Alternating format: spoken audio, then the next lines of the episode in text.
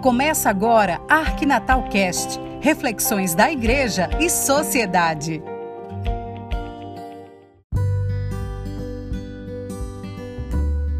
Olá, tudo bem com você e seus familiares? Que o Deus da vida esteja com você e seus entes queridos. Muitas pessoas, principalmente os cristãos, fazem ao menos uma oração diária. Umas rezam o Pai Nosso, outras a Ave Maria, às vezes as duas. Outras ainda fazem leituras bíblicas e meditam. São atitudes cristãs, religiosas. Trago hoje um tema para a nossa reflexão: o Pai Nosso, uma oração ensinada por Jesus. Como você reza o Pai Nosso? Reza mecanicamente, como quem recita qualquer texto, ou de fato faz uma oração introspectiva, reflexiva sobre o significado do conteúdo dessa oração bíblica? Qualquer pessoa sabe a oração do Pai Nosso de memória. Pai nosso que estás no céu, santificado seja o vosso nome. Venha a nós o vosso reino, seja feita a vossa vontade, assim na terra como no céu. Ao rezarmos, reconhecemos Deus como nosso Pai do céu e também pedimos que o reino de Deus venha até nós e mais, que seja feita a vontade de Deus,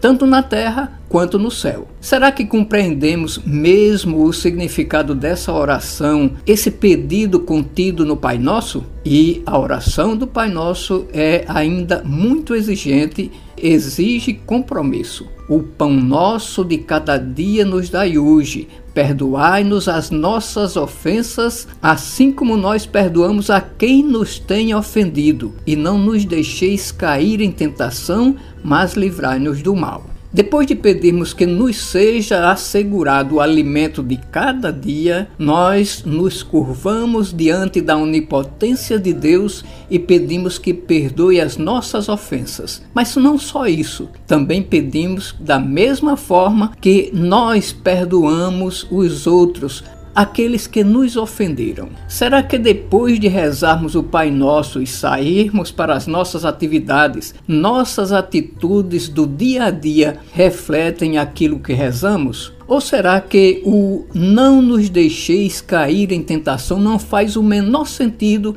e somos tentados a pagar o mal com o mal? Sobre essas atitudes, Jesus nos ensina: se teu irmão pecar contra ti, vai e repreende-o entre ti e ele. Se te ouvir, terás ganho o teu irmão. Se não te ouvir, toma contigo uma ou duas pessoas, a fim de que toda a questão se resolva pela decisão de duas ou mais testemunhas. Se recusa ouvi-los, dize-o à igreja. Se recusar ouvir também a igreja, seja ele para ti um pagão.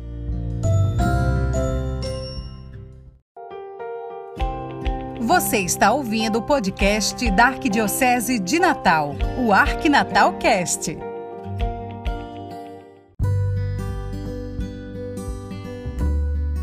Somos coerentes para com as orações que rezamos? Pergunto novamente. Nós perdoamos as ofensas dos outros contra nós, como rezamos no Pai Nosso? São Pedro, ouvindo a pregação de Jesus sobre o perdão, questiona o Mestre: Senhor, quantas vezes devo perdoar o meu irmão quando ele pecar contra mim?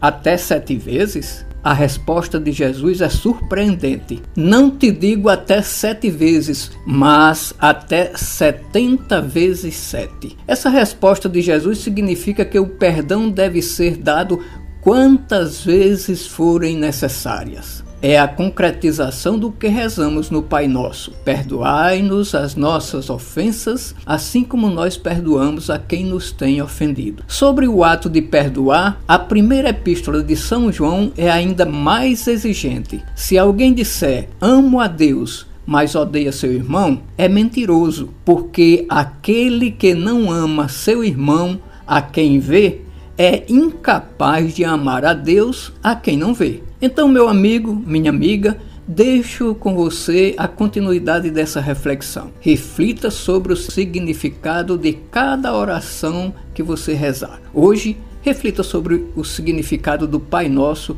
na vida de cada um, na sua vida, e que todos nós sejamos fiéis ao rezarmos para não cairmos em tentações. É isso por hoje. Voltamos na próxima semana, se Deus quiser. Uma boa reflexão para você, com saúde, paz e boa relação com todos e com Deus, o nosso Criador.